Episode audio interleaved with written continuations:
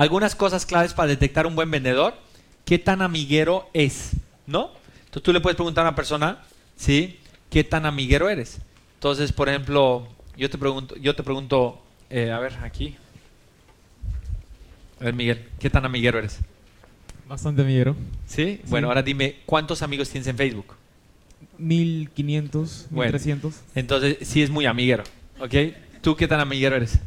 Bastante amiguero. ¿Cuántos amigos tienes en Facebook? 1300, 1300. ¿Tú qué tan amiguero eres? bastante. ¿Sí? ¿Cuántos amigos? 4000 y tanto. Wow, ¿a qué te dedicas tú? Ah, capacitación. Bueno, perfecto.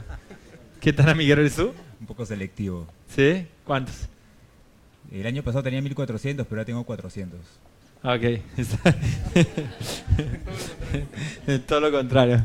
Bueno. Pero ojo, ¿no? Los Facebook son para vender, ¿no? Entonces, si eres selectivo, deberías tener uno personal que de repente tiene 200 y deberías tener uno de negocios que podría tener 2000, ¿no? ¿Sí? Y eso, eso, eso es mu- muy importante. Eh, es bien curioso, pero muchas veces la gente dice, sí, soy muy amiguero, ¿no? ¿Y cuántos amigos tienes en Facebook? Y te dice 200, ¿no? Hoy, una forma de saber rápidamente qué tan amiguero es alguien es a través del Facebook. Si realmente eres una persona social, ¿sí? Vas a tener más de 500 personas. El que tiene 500 para abajo, o es una persona no social, o es una persona que no le gusta el Facebook.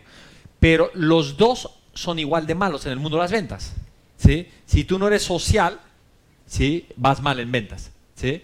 Y si tú eres muy selectivo ¿sí? y no usas el Facebook para hacer negocios, también está mal. ¿Por qué está mal? Porque hoy la mejor herramienta para vender es tener amigos sociales. ¿Ok? Entonces yo quisiera que ustedes digan el próximo año, tengo 15 mil, tengo 16 mil, tengo 18 mil, porque cuando tú tienes como 20, 30 mil amigos en Facebook, las ventas siempre se dan. O sea, es, se vuelve San Facebook, ¿ok? Créanme que es fundamental. Yo les voy a regalar un curso gratuito en www.vialab.org. Se llama Cómo viralizar tu Facebook. Es un curso que yo doy para generar viralización en tu Facebook. Bueno, si quieren viralizarse, eh, ahí está la recomendación en vialab.org para que tomen ese curso. Bueno, ¿qué tan constante es, no? Entonces, cuando, pues siempre en una entrevista de trabajo te van a decir que sí, pues nadie te va a decir que no, ¿no? Luego la siguiente pregunta es, cuéntame una historia de constancia. Y ahí sí, caen muchos, ¿no? La siguiente es, pregúntale qué retos ha tenido y logrado en su vida, ¿no? Entonces ahí te das cuenta de qué tamaño son los retos y los logros que está buscando la gente, ¿no? ¿Qué, tan qué, qué tanta necesidad y responsabilidad tiene con su tribu, no? Entonces dice, no, pues yo vivo con mis papás, ah, ok. ¿Y aportas algo a, a la casa de tus papás? No, no, no, ellos tienen dinero, no, yo no aporto nada. Pues entonces, como digo yo, el que nada debe, nada hace, ¿no? ¿Sí? Y eso es algo que tienen que entender. Yo le llamo el concepto del perro con dientes grandes que está a punto de morderte el culo. ¿Sí? ¿Ok? Esa teoría del perro grandote que está persiguiéndote porque te quiere morder el culo, ¿sí? Es una teoría que demuestra que la gente que debemos corremos más rápido. ¿Sí? Entonces, el que no debe, no teme. Y el que no teme, no trabaja. ¿Sí? Porque uno trabaja el doble y le mete el doble de ganas cuando uno debe. Ahora, eso no significa que yo le estoy diciendo que vayan y tiren las tarjetas de crédito. No, las tarjetas de crédito son una basura. ¿Sí? Pero, por ejemplo, el tener un crédito hipotecario o el tener un crédito automotriz es fundamental para que te haga correr más rápido, ¿sí? Porque ese crédito hipotecario es el perro más grande que es el que más te está persiguiendo todo el día. Pero ahí nos dicen, no, yo prefiero no tener un crédito, yo prefiero tener apartamento chiquito, pero no deberle a nadie. Bueno, probablemente esa persona no es una persona que trabaja duro, ¿sí? Y para ser buen vendedor, uno requiere gente que trabaje duro. Porque como todo, ¿sí? Ahora, para que salgas adelante tienes que trabajar duro. Y más que duro, inteligente. ¿sí? Entonces hay que estar bien capacitados ¿sí? y trabajar duro. Investiga qué tanto coraje tiene para la vida, pídele pruebas de coraje. Entonces te dice, no, pues una vez yo me fui aquí a la frontera con unos amigos y con 120 dólares. Entonces, para él eso es coraje, ¿no? Y coraje debería ser algo un poquito más, más allá, ¿no? O sea, realmente que demuestres que eres de retos y que estás lleno de pasiones, ¿no? Por ejemplo, yo les voy a contar yo cómo descubrí y cómo le dije mucho gusto al coraje en mi vida, ¿sí? Eh, yo era quitador y descubrí que comprando caballos malos para correr en el hipódromo, ¿sí? Y con buen ojo, comprabas un caballo, te lo llevabas, lo domabas, le enseñabas a saltar 80 centímetros y lo vendías. Seis meses después lo vendías, ¿sí? En 10 mil dólares o en 8 mil dólares. ¿Ok?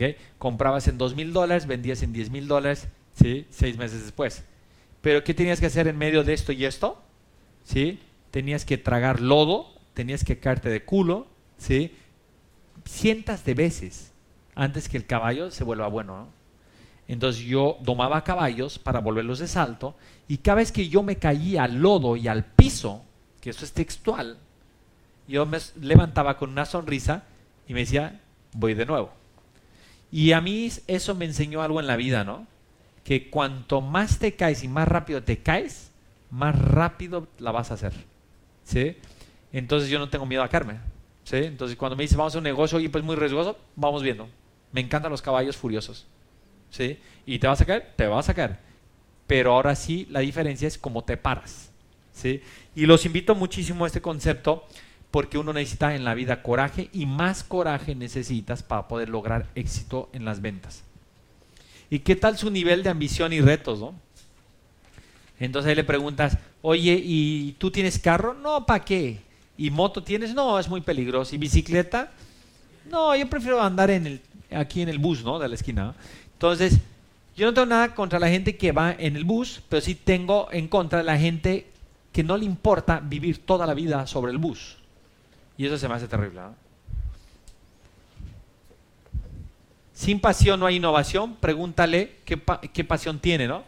Y muchas veces te dicen que, pues, casi todos dicen, no, pues pasión al fútbol, ¿no? Yo no tengo nada contra los apasionados del fútbol.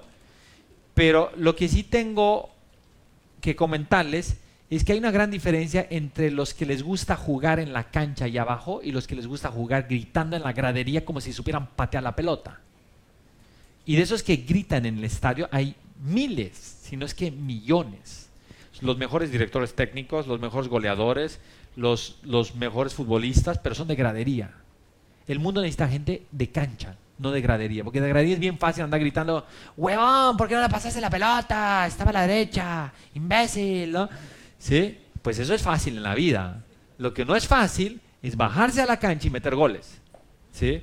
Entonces, creo que las pasiones deben, ir un poquito más allá del fútbol, ¿no?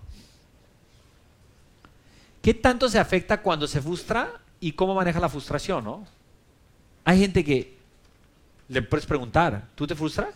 Pues la respuesta honesta, porque todos nos frustramos, es sí. ¿Sí? Y le preguntas, ¿cómo manejas la frustración? ¿Qué haces? Y eso sí es una gran respuesta, ¿no?